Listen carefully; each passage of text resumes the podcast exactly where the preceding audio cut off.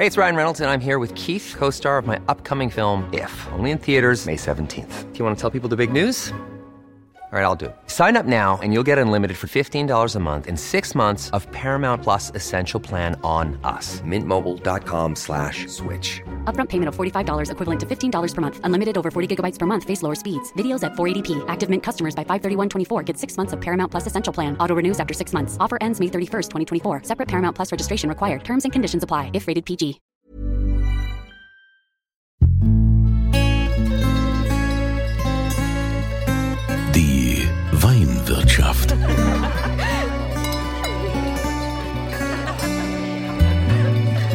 Das schöne Leben mit Andreas Kunze. Willkommen in der Weinwirtschaft. Heute wollen wir mal bisschen über die Grenzen von Rheinland-Pfalz hinausgehen. Wir gehen Richtung Stuttgart. Wir gehen nach Württemberg und dort, ähm, ähm, er muss selbst drüber schmunzeln, weil eigentlich ist er ja eher so ein bescheidener Typ, äh, aber trotzdem, ähm, er ist das höchst bewertete Bio-Weingut Baden-Württembergs. Er hat dieses Weingut und er ist der Winzer. Rainer Schneidmann, herzlich willkommen. Schön, dass wir mal das Vergnügen zusammen haben. Ja, gerne. Hat ja lang genug gedauert. ja. Aber der Weg, der Weg aus der Pfalz Richtung Württemberg ist manchmal sehr weit. ja, also das ist ja auch schon sehr spannend. Ich habe die Weine von von Rainer Schneidmann habe ich schon einige probieren dürfen. Ähm, mein Lieblingswein so für, weil ich mag's ja lieber so ein bisschen kräftiger. Ähm, so im Alltag ist für mich so der Grau-Weiß. Ja, okay, cool. Das ist, was ist da drin? Grauburgunder und Chardonnay?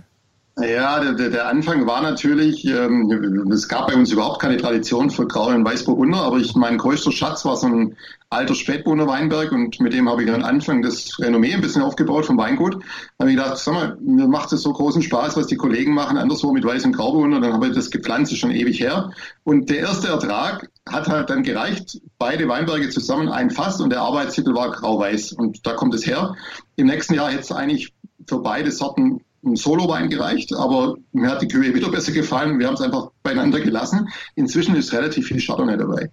Ähm, wir haben einen Haufen Chardonnay auch von jungen Lagen, die ich noch nicht als Lagen äh, Chardonnay verkaufen will. Ähm, und ähm, da können wir spielen. Das ist alles Halbstück, so 600 Liter Fass. Und da haben wir jetzt gerade ein richtig schönes Portfolio, wo man, wo man einfach diesen, diesen Typ, sagen wir, diesen Markenwein, eigentlich grau-weiß, egal wie der Jahrgang ist, der hat immer Kraft und äh, Reduktion, Spannung, ist es, äh, ja, ist ein wichtiger Wein für uns geworden. Und wie gesagt, der Arbeitstitel, der ist geblieben. Also ähm, grau-weiß, also finde find ich, finde ich einen super schönen Wein. Also so gerade so im Alltag, wenn wenn du denkst, ah Riesling ist mir jetzt, hat mir jetzt zu viel Säure, ist mir jetzt zu arg, äh, will ich nicht. Aber alles andere ist mir so zu leicht. Ich brauche ein bisschen was, äh, was gehaltvolleres und dann ist, äh, finde ich, also für mich ist der Wein super. Ich möchte an dieser Stelle auch wieder sagen, wir ähm, sind ja immer noch in der Corona-Pandemie und deshalb äh, können wir uns nicht persönlich treffen, obwohl wir das mit Sicherheit mal nachholen, Rainer, dass ich dann mal zu euch komme. Aber deshalb äh, sind wir hier jetzt über äh, Skype hier zusammengeschalten, also deshalb äh, bitten wir die Tonqualität dann dementsprechend zu entschuldigen. Also, Weine vom höchst bewerteten Bio-Weingut Baden-Württembergs. Was heißt das denn? Ähm, ja gut, wir haben halt gemerkt, also wir, wir sind darüber gestolpert, dass wir machen natürlich bei diesen ganzen Weinführern mit, äh, schon immer, das, das hilft schon, gerade uns Württembergern, die wir jetzt ja außerhalb unserer Gegend jetzt nicht den, den ganz großen Ruf genießen, weil ja wohl verdient, vor 30 Jahren war halt das wichtigste Produkt hier der Tronninger halbtrocken, da gab's halt, das war halt das meiste in der Literflasche, das war halt so. Ähm, wobei die Möglichkeiten natürlich schon immer besser waren. Und deswegen, so als junges Weingut, ich habe erst 97 angefangen, selber Wein zu machen. Oder also mein Vater war eine Genossenschaft, wie es gehört im Schwäbischen. Und ähm, ich bin da dann raus und 97 war der erste Jahrgang und ich habe eben ähm, mit den ganzen ähm, Spätburgundern und so ja ein bisschen mehr Erfolg gehabt dann und ähm, jetzt habe ich, jetzt hab ich tatsächlich den Faden verloren. Was war unser, unser Ausgangspunkt? Ah ja, das höchst bewertete Bio-Weingut. Ja gut, das Corona, Ach, das macht uns ja alle völlig Meine verrückt. Güte, ne? genau. Das heißt, ich habe halt die ganzen äh, Führer, ähm, die, die, da haben wir natürlich mitgemacht und das hilft am Anfang schon, äh, ein bisschen bekannter zu werden. Und auch wenn es viele nicht zugeben, aber manchmal holen sie die Adresse doch aus so einem Führer raus, äh, wenn sie, wenn sie was suchen. Ähm, und da haben wir jetzt halt überall, also so sind wir eben da in Württemberg und auch ähm, mit an der Spitze und auch in Baden, wenn man die Biobetriebe nimmt. Und ähm, ich will mich da, ich, mir fällt immer ganz arg schwer, da ich will mich da nicht über andere setzen. Wenn ich irgendeinen Preis gewonnen habe, bisher auch schon mit irgendeinem Wein, ich wusste immer fünf oder sechs mindestens, die, die besser waren wie meiner, dann geht man als Schwabe immer mit so ein bisschen ähm, ja, Demo dran und ähm, bildet sich jetzt da nichts drauf ein. Aber wir haben es gemerkt, wir sind da echt so in diesen ganzen Bewertungen, wenn man die zusammenzählt, sind wir da sehr gut und wir haben beschlossen, da mal ein bisschen das auch offensiv. Ähm, ich habe zum Glück äh, Mitarbeiter, die die meinen Wein verkaufen, auch die da, die da im, B2B sind und im Wein verkaufen, dann muss ich nicht mehr selber meinen Wein loben. Es ist immer schön, wenn einen andere loben. Das ist dann leichter. Ja, aber äh, Bio, Bio zertifiziert und äh, das ist ja auch eine, eine Riesenaufgabe. Das dauert ja auch eine Zeit lang, bis man dann endlich dann auch äh, sich so nennen darf. Äh, das ist ja so ein, so ein ja. Prozess. Wie lange macht ihr das schon? Also bei mir war es so, ähm, ich habe zwei, ach, schon die ganze Zeit, Bio war natürlich spannend, äh, die ersten Bio-Pioniere hier, da waren auch die Weine ein bisschen nicht so spannend, okay, dann war der Ruf vielleicht nicht so gut, aber ich habe dann gemerkt, ähm, dass mir von den Kollegen auch hier in Deutschland oder auch ähm, in Frankreich äh, die, die Öko-Pioniere und die Weine von diesen Weingütern das ganze Gesamtkonstrukt oder die ganze Gesamtdarstellung und, und auch wie sie gearbeitet haben, wie sie gelebt haben, hat mir einfach gut gefallen. Und, ähm, und oft sind ja, wenn man jetzt heute schaut in Deutschland, äh, dann ist doch oft so, dass die, die Bio-Weingüter auch in der Pfalz, äh, die, das sind oft von den, bei den besten Weingütern sind doch die meisten oder sehr viele inzwischen bio-zertifiziert oder biodynamisch. Und das habe ich gesehen und ich wollte einfach ich wollte mir das eigentlich schwer machen. Ich, wusste, ich weiß genau, leicht äh, zu arbeiten ist immer, die, da kommt irgendwann die Disruption und ich wollte mir die lieber selber machen. Ich wollte einfach so gut wie möglich arbeiten im Weinberg und auch im Keller ist ja der Unterschied eh nicht so groß, aber ich wollte einfach so gut wie möglich arbeiten und das heißt für mich einfach Bio. Das heißt, man versucht so wenig wie möglich draußen Schaden anzurichten äh, mit unserem Produkt und ähm, mit, ähm, das wird, wir können natürlich nicht so tun, als ob wir nicht da wären, aber man kann schon sehr reduziert arbeiten. Ich habe eigentlich das, was man im Keller macht, nämlich extrem wenig zu tun dran. Wenn man das im Weinberg, äh, diese, diese, ich sag mal, diese Einfachheit, ähm, das hat mir gefallen. Ja, diese, diese mit sehr einfachen Mitteln gut zu arbeiten. Und äh, dann habe ich natürlich auch mir erhofft und ich glaube, es ist auch passiert, dass auch die Weinqualität besser wird, langfristig.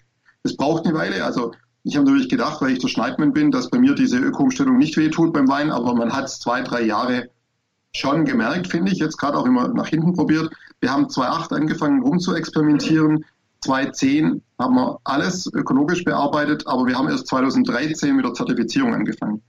Weil ich einfach mir nicht sicher war, wir haben komplizierte Rebsorten, wir haben Steillagen, alles nicht so ohne. Ja, und eine Zertifizierung, Zertifizierung zu machen und nachher wieder zurückzunehmen, wäre jetzt auch nicht so mein Ding gewesen. Aber wir haben seither wirklich, es läuft, es klappt und ich würde auf gar keinen Fall mehr was anderes machen wollen. Ich habe hab diese, hab diese Frage ja auch schon anderen gestellt und habe auch schon mit anderen Winzern drüber gesprochen, so ob das jetzt nicht auch eher so ein bisschen der Hype ist, äh, das ist so, einfach die Zeit dafür mit, mit Bio und dass man ja heute schon irgendwie schief angeschaut wird oder ich sag mal, wenn man wie Sie jetzt im, äh, also wie du im VDP ist, im Verband Deutscher Prädikatsweingüter, da wollen ja mittlerweile alle jetzt äh, irgendwie äh, Bio, Bio sein, weil es gehört zum, zum guten Ton.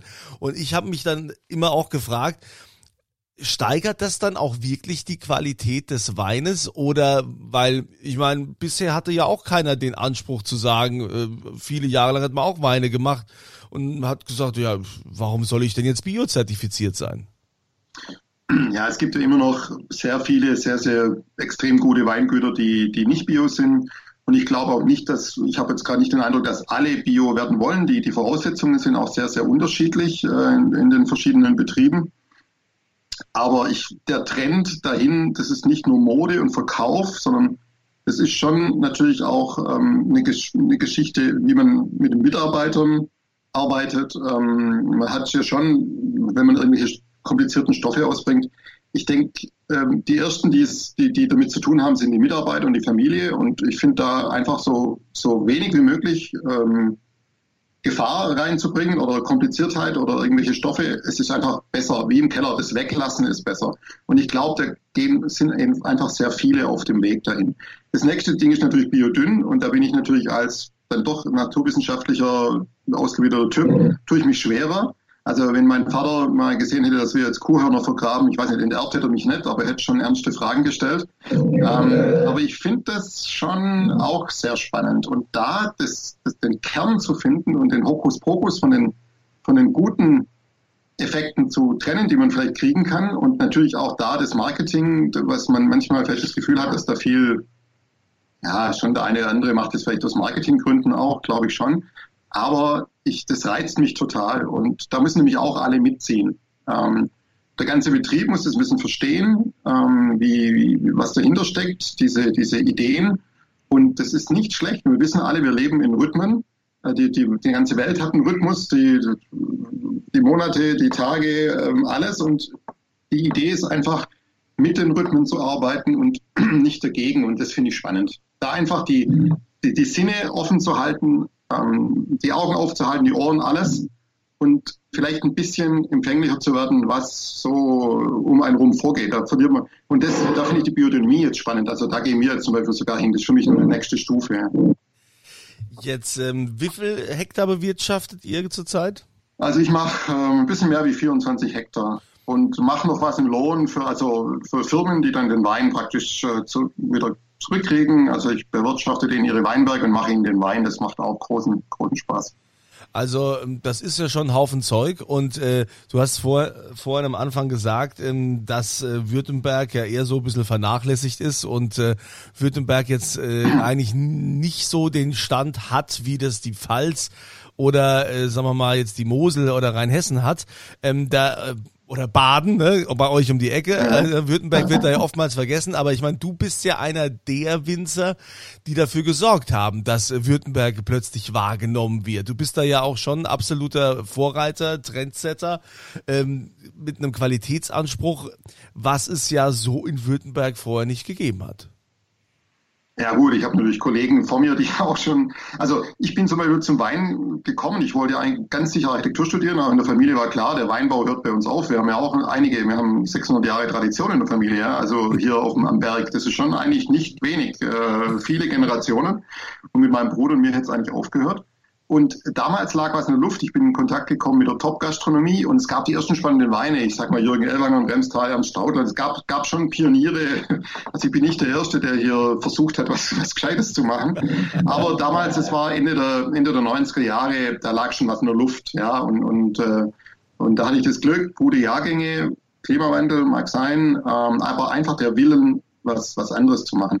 Das Problem von Württemberg war ja, oder das war es damals natürlich nicht, aber die, die, die, waren, die Weine waren ja lokal, regional super erfolgreich. Und wenn der Markt ähm, so einfach ist, dann ist natürlich wenig Druck da, was zu ändern. Wenn der Wein sich praktisch in jeder Qualität und jeder Menge verkaufen lässt, wieso soll man was ändern? Ähm, ich denke, bis heute Bordeaux wäre natürlich nicht das Anbaugebiet geworden, wenn die Engländer gesagt hätten, hey, wir wollen mal was einen gescheiten Stoff haben. Ja, also wir, ich glaube schon, dass das auch seine Gründe hat. Ähm, viele Landwirte, ich sage mal, Landwirt zu sein, die wollen halt einfach, ich sage immer, viele betreiben immer noch Obstbau beim Weinbau. Die wollen einfach was Großes, Schönes haben. Ja, große, schöne Beeren, große, schöne Trauben. Und es ist halt beim Wein einfach anders. Da ist das, was auf den ersten Blick schön ist, ist nicht unbedingt ähm, das beste Material, die beste Frucht, um einen tollen Wein zu machen. Und ich glaube, ähm, da habe ich einfach mit Erträgen zu senken und so. Da hat man viel gemacht und viele Händler, die ich dann hatte, außer von Württemberg, die haben sogar gesagt, ähm, ich hatte auf dem Etikett ganz groß Württemberg vorne draufstehen. Die haben dann gesagt, weißt du was, wir verkaufen Schneidmann, lass doch das Württemberg vorne weg. Wir haben da dann immer so Probleme. Das war damals. Und es hat sich aber geändert, muss man schon sagen. Also vor allem hier im Remstal, das ist ja schon eine eigene Ecke, würde ich mal sagen, von Württemberg, nur 1000 Hektar von den 11.000. Und ich habe hier meine eigene Lehrlinge, machen wir, machen wir inzwischen ziemlich Konkurrenz. Also hier da geht was vorwärts. Es gibt natürlich viele gute VDP-Weingüter, es gibt einige junge Weingüter und da ist gerade eine Szene, die natürlich gefüttert wird oder gefördert wird von Stuttgart, von der großen Stadt mit dem Bedarf an guten Weinen, Gastronomie und so, die halt, die halt einfach auch nah sind. Und die Entwicklung ist gerade schon sehr positiv und sie findet ja jetzt auch Niederschlag. Also es gibt ja auch ein bisschen außerhalb. Also ganz so sehr belächelt werden wir nicht mehr. Und ähm, wir machen ja auch Export viel. Also für mich war natürlich früher Berlin schon Export, aber inzwischen ähm, gehen wir auch weiter raus und es macht eigentlich Spaß. Ja, aber der Trollinger muss ja jetzt eigentlich in so einer Region, äh, der, der Schwabe äh, will ja in seinem Besen äh, gern mal einen Trollinger trinken, ja, also hat man, hat man ja gern ah, so. Wird, wird auch nicht aussterben. Ähm, die, die Besenwirtschaft ist natürlich eine eigene Kultur, das ist auch wie, wie anderswo mit den Hecken- oder Straußwirtschaften. Das ist eine eigene Kultur und da gehört der Trollinger natürlich hin. Ich meine, ich mache nach wie vor auch gern Trollinger. Wir, wir machen Trollinger eigentlich nur noch als Naturwein also unfiltriert, ungeschwefelt und da machte uns große Freude. Aber ich habe natürlich den Trollinger trotzdem massiv reduziert die letzten 30 Jahre. Aber wir haben noch bloß noch 5% unserer Fläche ist Trollinger, was aber immer noch heißt, dass 10% unser, unseres Weins Trollinger ähm, ist, weil natürlich der Ertrag viel höher ist. Aber uns macht der immer mehr Spaß, weil der Trend geht natürlich auch gerade ein bisschen zu beim Rotwein zu so leichteren Weinen, die aber trotzdem eine gewisse Kraft haben, aber nicht, nicht nur über den Alkohol und den Gerbstoff, und äh, da passt der Trollinger ganz gut rein. Und ähm, ich weiß nicht, liegt es am Alter, ich bin jetzt auch schon über 50, auf einmal trinke ich manchmal auch gerne einen Trollinger. Wenn er gut gemacht ist, ein Naturtrollinger, ähm, der so eine Frische hat, ja, der macht überhaupt nicht müde. Also ist eh mein Ziel. Wein darf nie müde machen, auf gar keinen Fall. Das Schlimmste ist, Wein, egal welcher Alkoholgrad ist, der müde macht. Das gibt's. Ja, ja. Weil, weil dann, dann, was quietscht denn hier so bei, bei, bei dir? Irgendwas war hier Oh, ist mein Tisch, Mensch. Ja, wenn ich so heftig arbeite, das ist mein Tisch. wenn ich anfange, wenn ich anfange, leidenschaftlich zu werden, zerlege ich das Mobiliar hier. Ja, also Wein darf ja nicht müde machen, weil sonst bestellt man ja die nächste Flasche nicht mehr. Ne? Das ist ja, das ist ja auch das Problem Natürlich, der, der genau. Gastronomie. Und jetzt hat früher gut funktioniert in Württemberg, die zweite Flasche im Trollinger. jetzt jetzt habe ich gesehen, du hast ja du hast ja auch so eine so eine Serie gemacht und äh, habe ich auch zu Hause. Ähm, Simon Roth, äh, was hat's denn mit dieser Serie auf sich? Gut, es hat auch was mit, wir mal, meine Stimme geht langsam weg.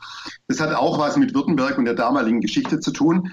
Der Felbacher Lemmler, das ist unsere Spitzenlage hier inzwischen wirklich überall anerkannt. Ich bin ganz stolz. Bei dem einen der Weinführer, beim Eichelmann, ist das als deutscher Klassiker inzwischen aufgeführt. Aber der war damals, als ich angefangen habe, war der Lemmler nur bekannt für diesen eben süßlichen Trollinger, mein Feindbild Nummer eins. Und deswegen wollte ich die, die Lage gar nicht auf dem Etikett haben. Und das größte Stück unserer Familie im Lemmler, das war, das hieß Semmerrot auf Schwäbisch. Und ich habe gedacht, Semmerrot auf Hochdeutsch Simonrot. Und das war dann meine Marke für meine besten Rotweine. und ich, ich habe erst die Lagen draufgebracht, ich war schon zwei Jahre im VDP, ja, und habe erst dann angefangen, äh, auch wirklich große Gewächse zu machen, wo der Lämmler draufsteht wieder. Aber das ist heute keine Frage mehr. Du hast vorhin äh, was ganz Spannendes gesagt, dass man die ähm, Rotweine mittlerweile auch in Deutschland äh, gerne ähm, ein bisschen leichter trinken mag. Ähm, Finde ich auch ein super spannendes Thema, weil ich zu oft einfach nur irgendwelche schweren Pinots äh, im Keller hab und äh, ne, die dann also auch viel, viel Holz drin haben, ne, viel, viel Tannin. Ähm, das ist dann auch schon eine Kunst, weil man ja oft dann auch sucht und sagt, ja, wo finde ich denn jetzt einen deutschen äh, Rotwein, der, der eine gewisse Leichtigkeit hat, aber trotzdem auch eine, eine schöne Frucht, äh, der, den ich so auch alltäglich trinken kann. Die Franzosen trinken ja auch Rotwein äh, schon mittags. Mhm, ja, klar. Ja. Also die, die, guten Burgunder haben ja alle eine gewisse, wir orientieren uns schon sehr am Burgund und die haben ja alle auch eine gewisse Leichtigkeit. Das ist ja die Kunst, das zu verbinden, diese Frische und, und, und ähm, wenn ich erzähle, in Baden im Kaiserstuhl äh, wie, oder, oder auch überhaupt in Deutschland natürlich der Spätburgunder ist das beste Beispiel. Man hat natürlich am Anfang versucht, vor 30 Jahren, als es so richtig losging, hat man natürlich zuerst mal versucht zu beweisen, dass wir Rotwein machen können. Das heißt, man ging in die Richtung Alkohol, Gerbstoff, Extraktion, Holz Einfach mal, um den Leuten zu zeigen, wow, wir können das, wir können diese Power in den Wein packen. Ja. Und inzwischen merken wir natürlich, dass es eigentlich keinen Spaß macht, dass die Weine dadurch nicht besser altern, dass sie, dass sie nicht besser schmecken wirklich, sondern dass man eben diese Balance suchen muss. Und äh, gerade bei Spätburgunder ist es oft so, wie bei den Pinot-Sorten, dass man durchaus den Lesezeitpunkt eben nicht so spät nach hinten legen sollte, weil die perfekte Reife viel früher da ist schon. Und wenn man das erwischt, dann, dann hat man eben beides, Frische und, und Kraft. Aber das muss man praktisch auch jedes Jahr und neu austarieren. Aber wenn ich jetzt sehe, gerade meine Jungs da, die, was weiß ich, das Triumvirat, also Huber und, und, und Keller und Salva im Kaiserstuhl, was die auf einmal für frische, ähm, das war ja vor 20 Jahren was völlig anderes, was man da gehabt hat. Und bei uns genauso, also hier im Remstal. Wir haben ja die Höhenlagen. Das ist ja, das wissen viele nicht, dass das Remstal so ziemlich das höchste Anbaugebiet ist in Deutschland. Also ich sitze hier im Weingut auf 300 Metern über Meer und der Berg geht erst nach oben los. Also wir, wir haben bis auf 450 Meter ähm, Reben. Das ist also höher wie, wie im Bodensee zum Beispiel oder im Mondwil teilweise. Äh, die höchsten Weinberge sind zwar dort, aber die große Menge an Weinbergen, da sind wir relativ hoch und deswegen auch kühler. Das ist, äh, war früher mal ein Nachteil. Inzwischen ist es eher ein Vorteil. Ja. Jetzt sind wir ja, jetzt sind wir ja in der Corona-Krise aktuell. Ähm, die Gastronomie ist zu und es wird wahrscheinlich auch noch ein Weilchen dauern, bis das dann mal vor, vorbei ist. Wie erlebst du das jetzt äh, bei dir im, im Weingut mit, mit den Weinen und äh, vor allen Dingen, ja, die werden ja wahrscheinlich gar nicht abgerufen werden bei, bei dir und äh, wie, wie läuft das? Ja, also für uns war es jetzt so, dass wir natürlich schon das gespürt haben, weil wir haben hier in Fellbach einen großen Caterer, eine richtig tolle Firma, die natürlich ähm, viel, da haben wir halt die, die Paletten um die Ecke gefahren, ja, und das lief, das war toll. Unsere Weine waren bei guten Veranstaltungen in, in, in halb Deutschland. Ähm, es fehlt natürlich, das ist ganz klar, vor allem natürlich so der, der, das untere Segment von unserer Preisschiene, das, so tief ist es nicht, aber, aber trotzdem in dem Bereich ähm, wurde es natürlich weniger. Die Restaurants äh, fehlen uns natürlich extrem. Da haben wir die letzten paar Jahre viel mehr gemacht, auch bei uns in der Region, weil davor habe ich mich gar nicht so gekümmert, weil ich gedacht habe, die Genossenschaften und die großen Weingüter, die es schon länger gibt, die, die holen eh schon alles ab. Ähm, wir haben uns jetzt sehr um die Restaurants gekümmert in der Gegend und natürlich fehlen uns die massiv. Was man aber sagen muss natürlich, wir hatten auch ein bisschen Glück. Wir haben sehr viele Säulen. Äh, wir haben keine Großabnehmer, also ganz wenig Großabnehmer. Und natürlich die Privatleute haben, wir haben auch nette Angebote gemacht und die Privatkundschaft hat ähm, zu einem sehr großen Teil aufgefangen, hätte ich nicht gedacht. Also war auch viel Arbeit für uns. Ähm, mit klar diese Online-Proben und natürlich die Pakete, die wir verschickt haben und, und ähm, das war sehr viel. Und wir hatten noch den lustigen Effekt, der, der überhaupt nichts mit Corona zu tun hat, dass, dass ein paar unserer Auslandsmärkte das einfach, weil wir die richtigen Weine hatten und, und dass es da besser lief. Also wir sind jetzt mit dem blauen Auge davongekommen, aber also wenn ich so natürlich meine Restaurantmenschen sehe hier, das ist schon, habe ich keine Lust mehr länger zu, so arg lang will ich da nicht mehr zu gucken, das ist schon traurig. Ja. Und für uns, ähm, ich hoffe mal, dass es aufgeht und dass es dann, dass dann alle sehr schnell den Spaß wieder entdecken. Ich denke schon. Also das ist ja auch schon schon so, dass ähm, auch viele sagen, also viele Weingüter, dass jetzt quasi äh, Privatkunden, dass da viel gekauft wurde, dass da also äh, viel mehr konsumiert wurde, auch zwischenzeitlich, als die Gastronomie nach dem ersten Lockdown wieder aufgemacht hat, wurde auch viel mehr konsumiert als vorher. Da haben die Leute teilweise an den Tischen den doppelten Umsatz gemacht, was sie, was sie sonst hatten, ja. ja, ja. Ähm, ja das ist ja schon, aber natürlich ist es für viele Winzer äh, klar, das Privatgeschäft kann das nicht auffangen, was man ähm, mit der Gastronomie hat. Nein, und auch diese, diese, was jetzt im, in den Medien kam, ähm, dass mehr Wein getrunken wurde, das stimmt natürlich so nicht, weil das sind natürlich die Zahlen von den Discountern und vom LEH. Und da ist natürlich, da sind die Besenwirtschaften nicht drin. Also diese Zahlen, die sind natürlich nicht so ganz korrekt. Ja, also ähm, da fehlt einiges. Ich glaube nicht, dass wirklich mehr Wein getrunken wurde. Er wurde nur woanders getrunken. Ähm, und äh, ja, der eine oder andere hat vielleicht ein bisschen mehr Wein getrunken daheim, als er sonst getrunken hätte. Aber insgesamt ist es nicht wirklich mehr geworden. Ich glaube, das ist ein bisschen weniger gewesen dieses Jahr. Die ganzen Feste fehlen, wenn ich überlege an der Pfalz. Meine Güte, was wird da weggefächert? Ja. Vor allen Dingen haben wir ja die, wir haben ja die großen Gläser, ja, bei uns die Duppegläser, ja, die halben Liter Gläser, da geht ja richtig was, ne? Aber gut, wir hoffen, dass das alles bald wieder funktionieren kann und äh, wir dann auch wieder rauskommen aus dieser Pandemie mit einem blauen Auge. Und ähm, ich möchte dann natürlich auch mal bei dir vorbeikommen hier ins Ländle und ein bisschen ja, was klar. probieren und äh, vielleicht können wir dann uns noch mal weiter unterhalten, denn wir haben ja jetzt nur so ein bisschen an der Oberfläche gekratzt, was das Weingut äh, Schneidmann betrifft. Da gibt's ja äh, so viel über dich zu erzählen. Ähm, da will ich mir das gerne offen halten, wenn wir uns dann noch mal live sehen. Wir rollen den roten Teppich aus. Ja, die A8, ja. die A8 wird rot angemalt. genau, das ist doch super. Das würde mich also freuen. Und natürlich möchten ja auch alle, die das Weingut Schneidmann jetzt noch nicht kennen oder zumindest schon davon gehört haben, gerne äh, hier mitmachen bei der Verlosung, weil äh, das seid ihr ja gewohnt hier in der Weinwirtschaft. Es gibt immer einen besonderen Wein von dem aktuellen Winzer, mit dem ich dann spreche, also jetzt vom Rainer Schneidmann. Und äh, Rainer, du hast dir auch schon mal Gedanken gemacht, welche Flasche würdest du hier ins Rennen schicken? Also ich würde, nachdem wir uns jetzt da so drüber unterhalten haben, auf jeden Fall einen Simon Rot schicken. Das ist so unsere Rotweinlinie, die, die in der Spitze ist. Ähm, und da natürlich, da gibt's natürlich keinen Trollinger drin. Ich würde aber was typisch Württembergisches nehmen, äh, einen Lemberger. Das ist ähm, Lemberger Simon Rot. Ich glaube, das ist eine spannende, spannende Losgeschichte. Ähm, Ganztraubengärung, gar nichts mehr im neuen Holz. Der hat, der hat verbindet diese Kraft mit dieser Trinkigkeit, mit der Frische. Also ich würde jetzt einen 218er nehmen. Ähm, wir haben sehr viel Freude mit dem Wein. Und ich hoffe, der das gewinnt dann auch. Ja, also mit, mitmachen, könnt, mitmachen könnt ihr ja, indem ihr einfach auf äh, podcast.kunze.tv geht und da ist dann dieses Formular, wo ihr eure Adresse eintragt und äh, dann ist hier quasi immer aktuelle Antwort oder aktuelle Frage.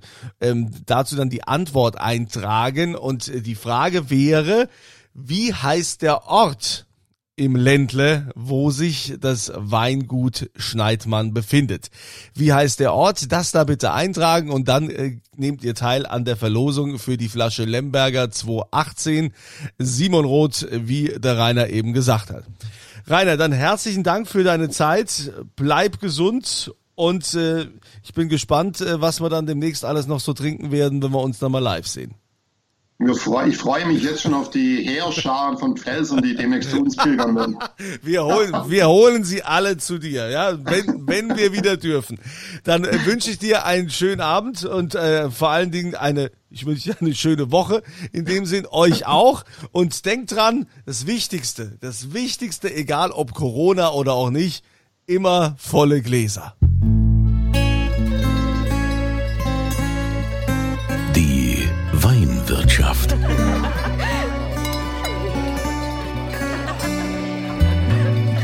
Das schöne Leben mit Andreas Kunze. Die Weinwirtschaft wird produziert von Podcast Monkey. Podcast-monkey.com. Ever catch yourself eating the same flavorless dinner three days in a row? Dreaming of something better? Well, HelloFresh is your guilt-free dream come true, baby. It's me, Kiki Palmer. Let's wake up those taste buds with hot, juicy pecan-crusted chicken or garlic butter shrimp scampi. Mm. Hello Fresh. Stop dreaming of all the delicious possibilities and dig in at HelloFresh.com. Let's get this dinner party started.